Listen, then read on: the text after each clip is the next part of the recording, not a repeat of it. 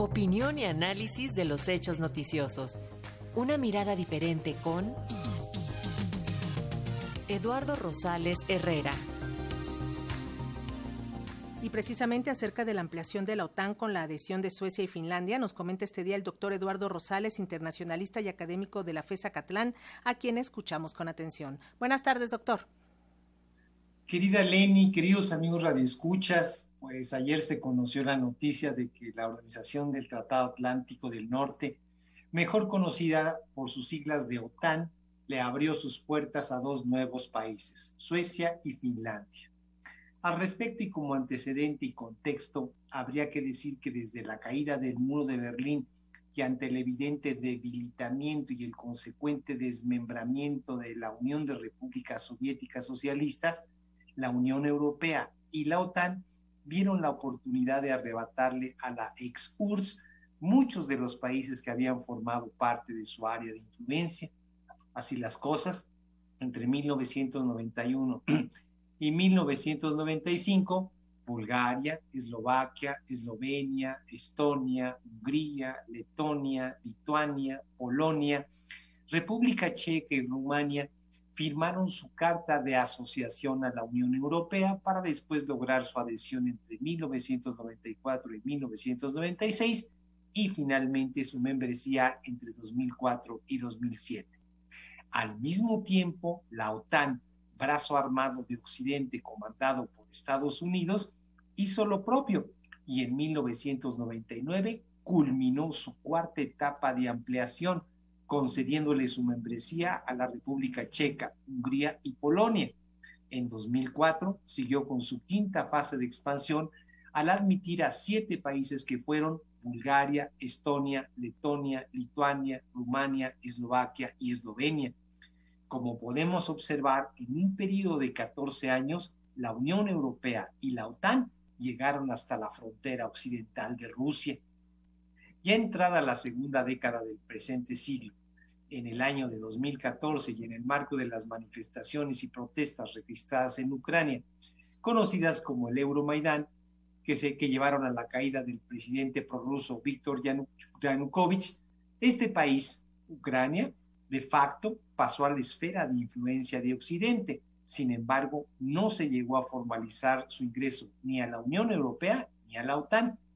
Frente a este panorama y ante una Rusia en fase de recuperación y reposicionamiento, pues era de esperarse que el gobierno de Vladimir Putin impidiera a toda costa la incorporación de Ucrania a la OTAN, lo que hubiese significado la instalación de bases militares, sistemas de misiles defensivos y ofensivos, y el emplazamiento de miles de soldados de la Alianza Atlántica en suelo ucraniano.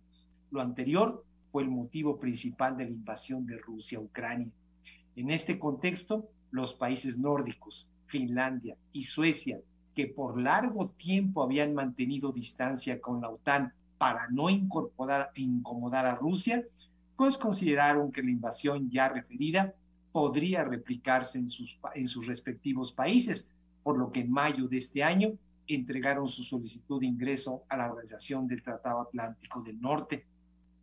En dichos países, la petición de ingreso cuenta con amplia legitimidad, porque dentro de la ciudadanía el porcentaje de aceptación es de entre el 70 y 80%. Por su parte, Finlandia y Suecia consideran su ingreso a la OTAN como la mejor forma de salvaguardar su integridad territorial, pero Rusia lo considera como una amenaza a sus fronteras. Cabe señalar que Rusia, enemigo geopolítico de Occidente y particularmente de Estados Unidos, expresado su rechazo a tal decisión, amenazando incluso con desplegar misiles y efectivos militares en la frontera con Finlandia y apuntar proyectiles nucleares contra Suecia. Por lo que se refiere al proceso de ingreso a la OTAN, de, estos dos países, pues se requiere el voto unánime de los 30 miembros que conforman la organización.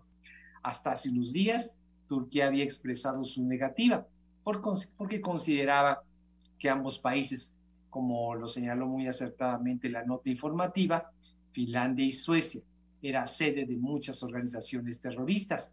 El presidente turco Erdogan usó su voto a favor del ingreso de los dos países nórdicos, nórdicos como una moneda de cambio para que Suecia extradite a 73 personas que el gobierno turco acusa de terroristas, que ambos países modifiquen su legislación con el propósito de venderle armas a Ankara y que Washington le venda aviones de combate F-16. Todo parece indicar que el gobierno turco logró sus propósitos y ahora concedió su voto a favor del ingreso de los dos países. No obstante lo anterior, pues todavía falta que los parlamentos de los 30 países que conforman la Alianza Atlántica den su aprobación para concederle la membresía a ambos.